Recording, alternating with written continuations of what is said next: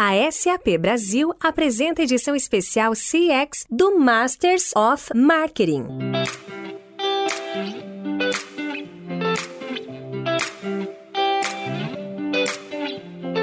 Olá, eu sou Luiz Gustavo Pacete, Head de Conteúdo da MMA Latam. Bem-vindos a uma edição especial do podcast Masters of Marketing, parceria com a SAP Brasil, para discutir o mundo do CX. Neste episódio, eu, Fabiano Destri Lobo, diretor-geral da MMA Latam, e Murilo da Costa, diretor de vendas CX da SAP Brasil, conversamos com Rafael Bongiorno, VP de Consumer Electronics da Electrolux Brasil.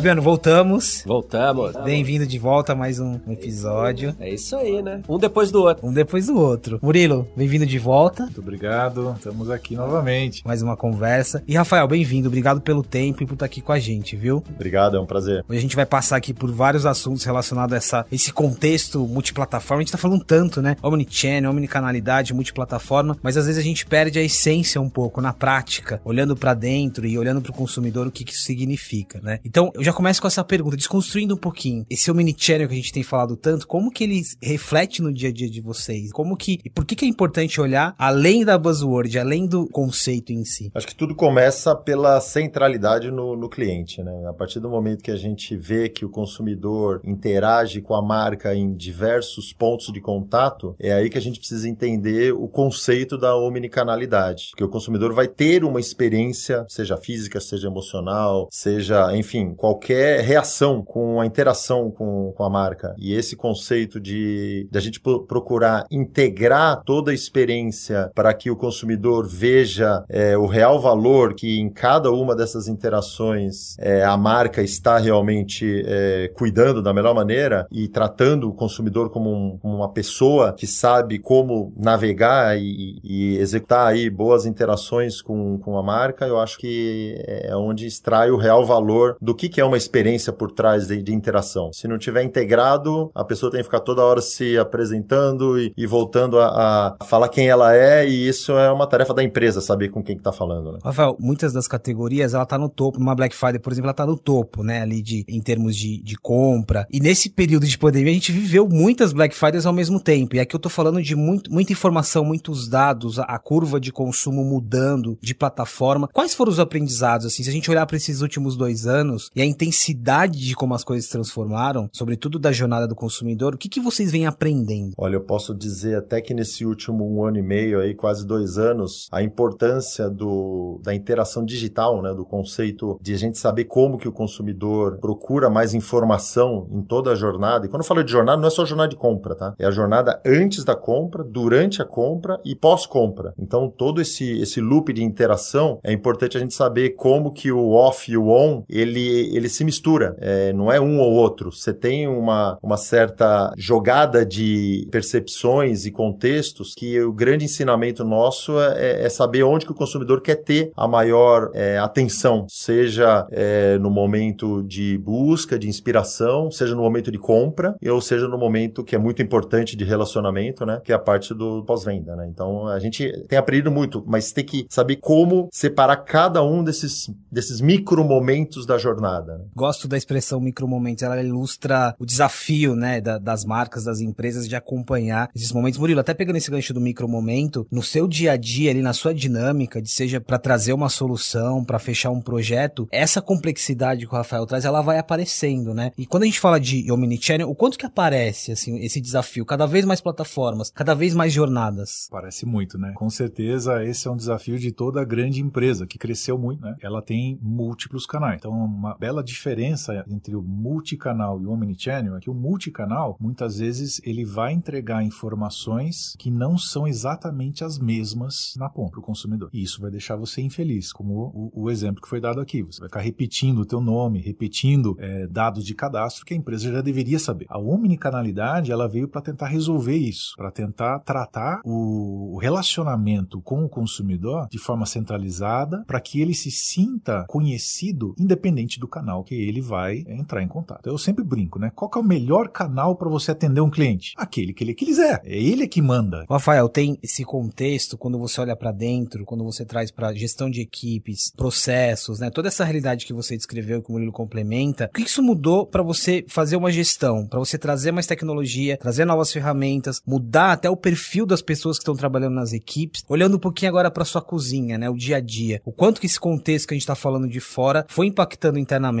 também? Acho que um ponto importante é que isso não fica apenas em uma área. Eu acho que o conceito de centralidade no cliente, ele é na organização de toda a empresa. Todas as áreas que têm interação com o consumidor precisam respirar esse conceito de saber com quem que está falando e interagir da melhor maneira possível. Então começa pela cultura. A partir do momento que a gente tem uma cultura centrada no cliente, dependendo da empresa, do porte, do tamanho, etc., pode ser que tenha uma área específica, que tenha lá sua área de CX que vai controlar tudo, mas se não, você tem uma cultura em todas as demais áreas que pelo, pelas métricas, pelos KPIs, pelas atividades, ela está respirando o que, que significa essa omnicanalidade na prática, né? Então, tudo vai depender do, do, perfil de cada uma. Não existe uma, uma receita única, mas a, a, a forma de se tratar, sim, com melhores processos, com melhores ferramentas, com melhores tecnologias e, logicamente, com a cultura, com as pessoas. Você junta tudo, você tem processo, você tem pessoas e executa da melhor maneira possível essa, essa integração dos multicanais. Porque se não ficar integrado, você não a omnicanalidade, você tem interações pontuais e o consumidor vai, vai ficar perdido. Ele não vai sentir uma, esse conceito fluido, digamos assim. É uma coisa que eu estava pensando, ouvindo vocês falarem, né? Eu estava lembrando um pouco de um papo que a gente teve antes de entrar aqui no podcast sobre quão louco foi essa mudança com o Covid, como é que ela acelerou toda essa formação de empresas e tal. É, e, obviamente, ela acelerou o relacionamento entre a marca e o consumidor, né? Porque o consumidor começou a ficar muito mais próximo da marca e, de repente, necessitar mais coisas da, da empresa de vocês. Como é que vocês lidaram com o período de adaptação, tanto do lado do relacionamento com o consumidor, quanto do lado para dentro de casa também? Como é que vocês lidaram com essa bola de destruição foi o, o Covid, a pandemia em si, tanto para fora quanto para dentro? Uma ótima pergunta. E sendo bem sincero, a gente aprendeu fazendo. Como pegou muito de surpresa as organizações aí no começo da pandemia, a adaptabilidade que a gente teve de como resolver um problema do consumidor da melhor maneira possível foi a gente procurou é, ir executando e vendo se estava dando certo. Mas uma palavrinha de ouro, que é reduzir o esforço. Reduzir o esforço do consumidor. Essas duas palavras, né? Se você reduz esforço, você consegue encontrar algo que vai extrair valor. Porque uma armadilha que nós podemos ter nas organizações é achar que, que fazendo tudo, né, e dando muitas opções, investindo em muitas, enfim, plataformas, tecnologias, etc., vai resolver problemas do consumidor. Mas, por outro lado, o, o consumidor tem um tempo que é, que é rico, né? Que acho que a maior riqueza que tem hoje é o consumidor que está mais impaciente e mais querendo ter interações com a marca, seja on ou seja off, mas com, com rapidez. Então, se a gente reduz o esforço, faz algo simples, simplifica, simplifica, a gente vai conseguir extrair valor nisso, né? Foi aí que a gente conseguiu ir aprendendo, aprendendo no primeiro mês, aprendendo no segundo mês, chegou no meio do ano, viu que o mercado estava diferente, né? Porque os primeiros dois, três meses foi uma loucura, né? A gente foi impactado de uma forma muito, muito radical, né? Mas seguimos um propósito de faço o básico, faço o simples e vamos extrair o melhor disso. Eu tenho uma dúvida aqui, e ainda nessa linha de experiência. Num contexto de pandemia ou, ou num contexto de, de, novas plataformas, qual que é o patamar da experiência hoje? Tirando a experiência ali do processos, dos processos indo um pouco além. Hoje o consumidor, ele, ele não está comparando você com um concorrente direto, ele está tá comparando com o streaming, está comparando com aquele e-commerce que ele tem ali, que você falou, né, não tem a fricção, é, é fluido. Esse patamar de experiência, ele se elevou, isso reflete também no dia a dia? Eu acho que no, no conceito de multi pontos de contato, né, consumidor hoje, pegando o nosso, é, a nossa indústria, uma indústria de linha branca, uma indústria de eletrodoméstico, uma indústria de bens duráveis. Quando você tem um bem durável em casa, você já tem que ter um conceito de interação da marca com o consumidor que o repeat de compra é muito longo. O, o fato de você ter um produto em casa 5, 8, 10 anos, você tem um aspecto relacional muito mais importante do que o aspecto transacional num primeiro momento. É, e a partir do momento que a gente consegue ter as empresas setadas nisso para saber como em cada, voltando a falar a palavra, microjornada, a gente consegue entregar valor do que ele procura, você não mistura o transacional com o relacional e vice-versa. Você sabe que tem um momento específico de trazer a experiência do relacionamento e você tem que trazer um momento, num outro momento específico, a experiência de uma transação comercial, de uma recompra, ou seja lá o que for, para que o consumidor realmente veja que a marca tem aí uma presença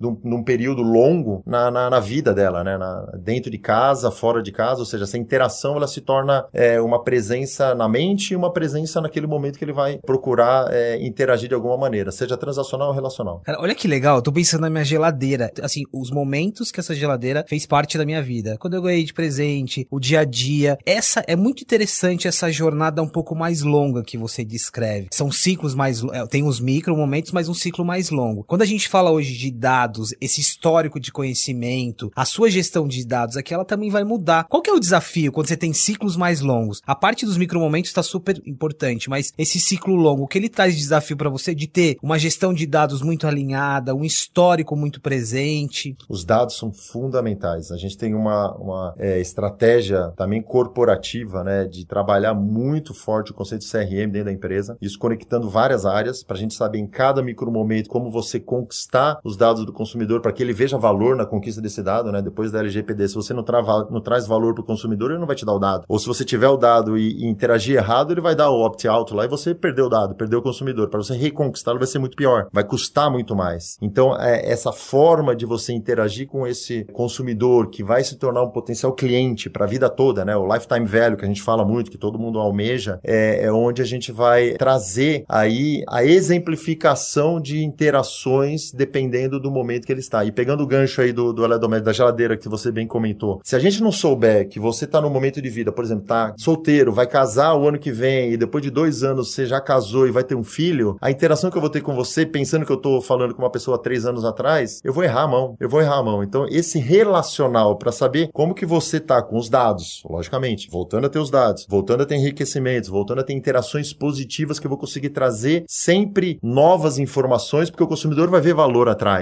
Aí eu consigo ter esse, é, esse relacionamento é, positivo, empático é, e com valor, né? Senão não é um relacionamento apenas por, por ter é, algo que a empresa quer, e sim o que o consumidor quer. Me chamou a atenção essa questão da jornada longa. E aí eu fico imaginando tanto de, de clientes e projetos que chegam para vocês de jornadas muito diversas. E a pergunta é: o desafio de você desenhar projetos com contextos de jornadas diferentes, com micro jornadas, com jornadas mais amplas, assim, o que, que você vê no dia a dia de diversidade de perfis? Bacana, você vê que o tema se repete, né? A gente vem falando desse tema de experiência, mas ele, ele se molda diferente. O tema nunca é novo, ele, ele se repete muito, ele se repete há muito tempo. O, o tema frictionless, que foi o que a gente conversou um pouquinho, que é retirar as barreiras, retirar as fricções do cliente se é, aproximar da marca, ele vem desde a época lá do Kotler, do, do Philip Kotler na parte de marketing, quem já, já, já fez muito MBA de marketing, a parte de Pepper Rogers, né? Ele, ele cunhou essa palavra friction né, no, no, mercado. Então isso vem de muito tempo, né? E as tecnologias, elas vêm ajudando os CMOs de hoje a identificar aonde estão essas restrições através de pequenos sinais, né? O cliente vai dando pinta, ele não desiste de você de cara, ele vai dando pinta, ele vai dando uma dica aqui numa mídia social, ele dá uma dica às vezes quando ele está navegando no teu e-commerce, ele abandona um carrinho, às vezes ele faz um outro pedido e não completa. Então ele dá essas dicas durante toda a jornada. Existem clientes que estão mais preparados para identificar esses insights. Existem outros que ainda estão no começo. Eles estão apenas olhando dados, que eu digo, dados transacionais, né? falando de dados TI. E tem empresas que já estão conseguindo captar dados de comportamento, dados de experiência. Então, quando essa, a maioria dessas empresas busca a gente, a gente tenta medir entender que etapa ela está para tentar guiar elas dentro dessa escadinha. Qual o teu grau de maturidade quanto à leitura desse dado? A maioria das vezes, a gente encontra empresas com muitos silos de informação. Informação de CRM num lugar, informação do off em outro lugar, informação digital num outro lugar, informação transacional, às vezes faz uma pesquisa de satisfação que está jogado numa outra base. A grande dificuldade é você juntar tudo isso, conseguir criar inteligência para retornar para o negócio dizendo, opa, é aquele mesmo consumidor da geladeira que comprou há três anos atrás, que falou comigo duas vezes no call center e postou tais, tais histórias bacanas na, na, na mídia social. É ele que está falando comigo de novo. Eu tenho diversos touches durante a minha jornada e isso vai enriquecendo aquele, aquele cadastro, vai enriquecendo aquele dado e vai me dando uma riqueza enorme que vai dar inteligência ao processo. Então a TI veio para ajudar as empresas a ter essa maturidade ao longo do tempo. Customer Experience é parte de uma empresa inteligente. Envolva seus clientes com experiências hiperpersonalizadas e conte com a gente. The Best Run SAP.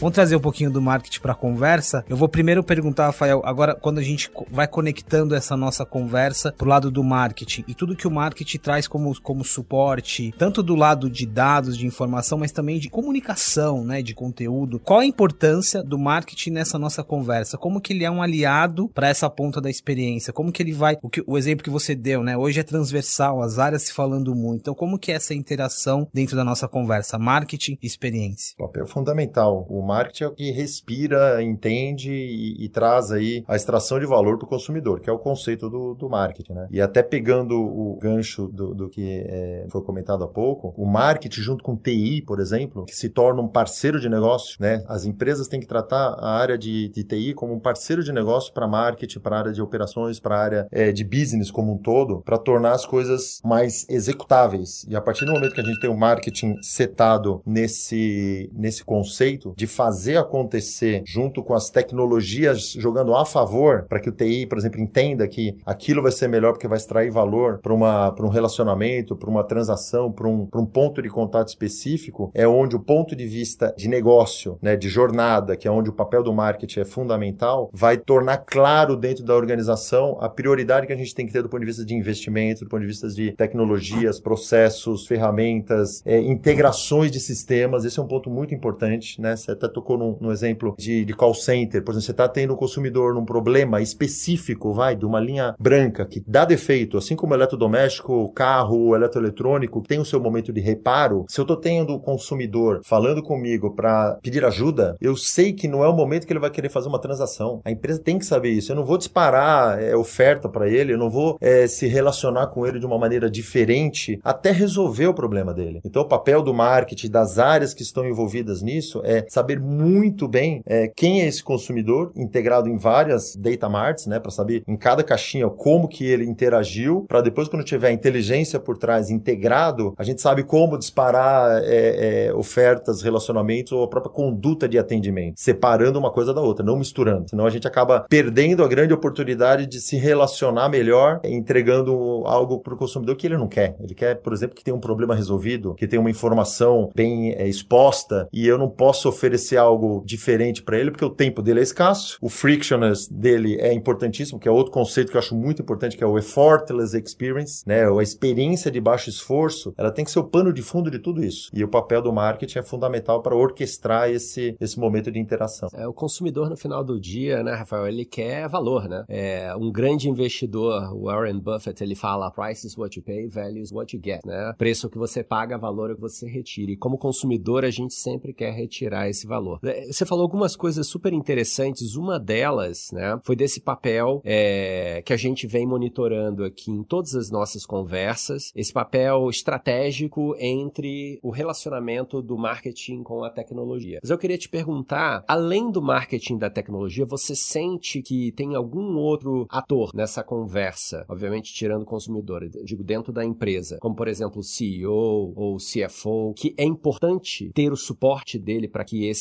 caixe entre marketing e tecnologia seja facilitado? É, não tenho dúvida que o que vem é, é, do topo da organização e que juntamente com isso é, é criada a cultura, é que por outro lado vem de baixo para cima, é, se a gente encaixa o que vem no conceito top-down para o que vem no conceito bottom-up, você tem as pessoas executando o que é direcionado e vice-versa. Porque se você tem a estratégia descolada da organização, você não vai entregar o que está num, num, PowerPoint. É, as pessoas, elas são as reais executoras disso. E se tem a área setada, as áreas setadas da organização, com todo o suporte de CEO, com todo o suporte de recursos humanos, ou seja, a cultura, ela bem divulgada e bem é, espalhada em toda a organização, a facilitação de usar melhores processos, investir em tecnologia, investir em tudo isso que nós estamos conversando aqui, vai se tornar a condição sine qua non para as coisas acontecerem e não uma, visto como uma despesa, é visto como um investimento. Investimento o quê? Distrair valor, que é o que você bem comentou. Então, eu creio sim sim que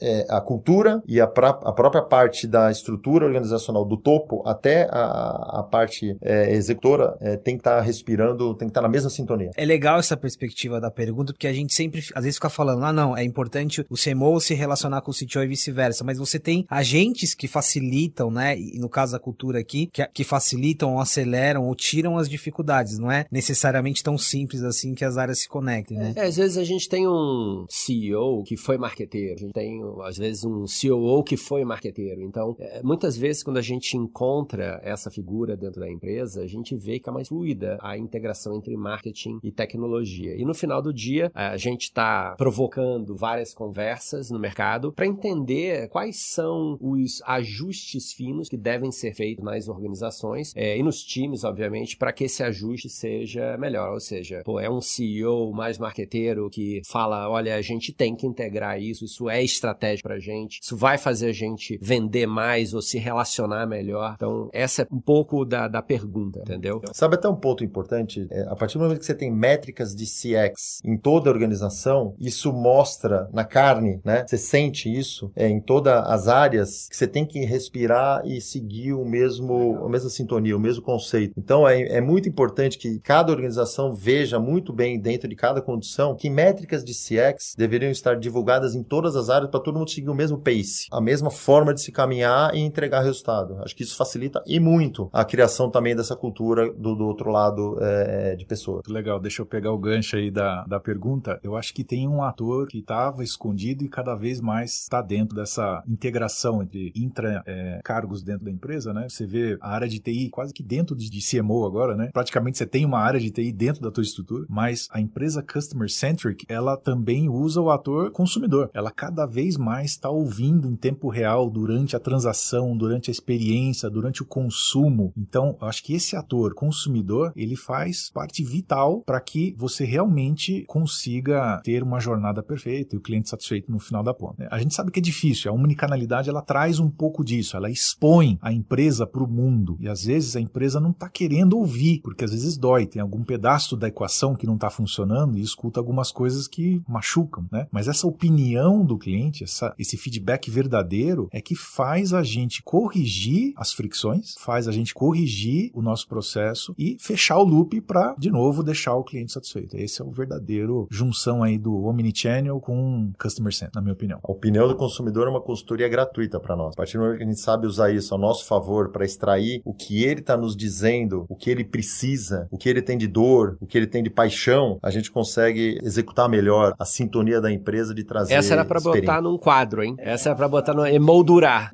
E é muito bom, Rafael, você tocar nisso. Às vezes a empresa passa por uma mudança de KPIs, que eu vejo, né? A gente falou de call center, atendimento. Qual que é o KPI do atendimento? É você ter um TMA pequeno. Quanto mais rápido você atende, melhor, né? Esse que era a cultura dos call centers. Mas, poxa, você tá com o cliente na linha. Você não pagou para ele te ligar. Você tá falando com ele. Por que, que você tem que desligar rápido? Não deveria ser o momento contrário de você atender bem no tempo dele, nos termos dele, nas preferências dele e usar aquele momento para causar uma boa experiência? Então, essa é uma troca de KPI que eu adoraria ver no mercado. Que o call center tirasse isso. Para que TMA? Excelente ponto. É, sabe que eu fiz até é, refletir uma palavra que a gente coloca como muito é, importante dentro da organização, que é a confiança. A partir do momento que um, um consumidor tem um problema, mas vamos pegar esse gancho do, do call center, ele ligou para o call center, ele tem um problema para ser resolvido, passe primeiro a confiança de que vou resolver seu problema. Entendo o que está terá empatia e aí a consequência certamente vai trazer menor fricção, menor esforço, porque o, o ser humano confia, ele dá essa oportunidade. A partir do momento que você não cria esse esse elo, ah, o resultado é totalmente contrário. Você vai desligar e vai falar para mais 10, 15 pessoas o quão mal atendido você foi e o quão não resolver o seu problema. Então esse é um, um, um ponto muito importante. Crie a confiança e mostre que você está ali para resolver, porque problemas acontecem. O que importa é ter a certeza de que você vai agarrar para você e vai resolver da forma mais rápida possível e tornar o consumidor para a vida toda, né? Que é um conceito importante também. Esse é o ponto da conversa que eu digo, deu match aqui, porque virou aula, você viu, né, Fabiana? É, o Murilo já engatou uma, já, eles falaram a mesma língua aqui, já virou uma sinergia, achei muito legal. Só destacar dois pontos que a gente fala pouco. O que você falou, Rafael, de você ter a métrica da companhia, né? A gente, às vezes a gente, mesmo a ideia do silo, isso serve para as métricas também. Você fica com métricas isoladas por áreas. E, e, a métrica é a linguagem que você vai falar com o seu CEO, por exemplo, né? Então acho isso super importante E essa ideia do, de você repensar o, os KPIs também é, é, um ponto central. tava aqui pensando que quando dá match assim, a gente já pensa no próximo, no próximo capítulo, né? É, não, é incrível, mas foi muito legal. Você que não, não está é, vendo, né, mas ouvindo, foi muito legal, que foi uma sinergia muito boa. Uma última perguntinha pra gente fechar esse papo super legal. É uma pergunta que tem um pouco de contexto, né? Esse podcast está saindo perto da, da Black Friday, início de temporada de compras. A gente falou antes da pandemia e a gente sabe que teve, assim, é, bens, bens duráveis, né? O consumidor nesse período ele pensou mais, calculou, teve uma mudança. E aí a gente começa agora uma, um início de temporada de compras. Não precisa dar dados nem detalhes, mas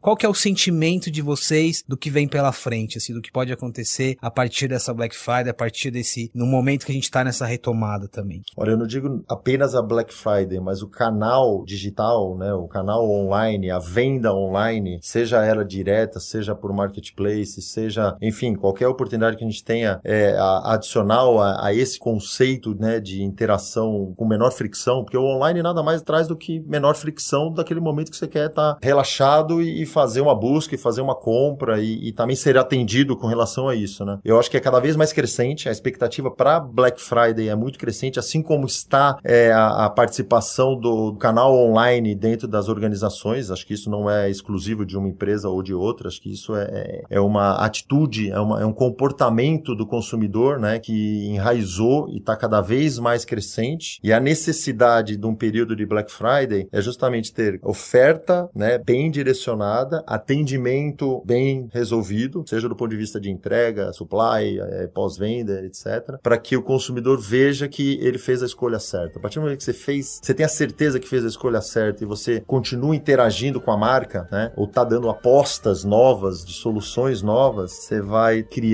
esse relacionamento mais duradouro, né? Então a expectativa é bem grande. Eu acho que a retomada também do mercado, é, ela é algo que a gente sempre fica na dúvida, mas o otimismo ele tem que continuar. O brasileiro é muito otimista. E a partir do momento que você pensa sempre com metade do copo cheio, você acaba é, sempre procurando trabalhar oportunidades. Você cria crise, vira CRI. E você está é, sempre trazendo é, é, novas formas de, de, se relacionar com esses consumidores que estão querendo é, interagir com a marca. Muito bom. Fabiana, não vou fazer essa pergunta para você. Murilo, temos um programa? Sim. oh. Muito bom. Muito obrigado pela participação e também pela interação, Fabi, obrigado. E Rafael, muito obrigado de novo. Eu acho que foi, foram 30 minutos aqui muito, muito legais. Eu que agradeço, foi um prazer e vamos para a próxima.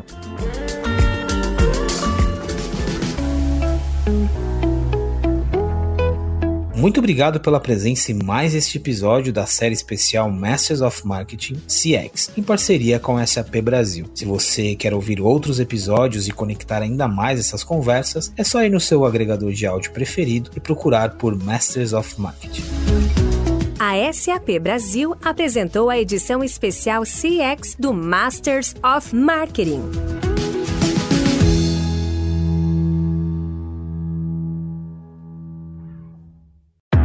Esse podcast foi produzido e editado nos estúdios da Audio Edge, uma empresa Cisneiros Interactive.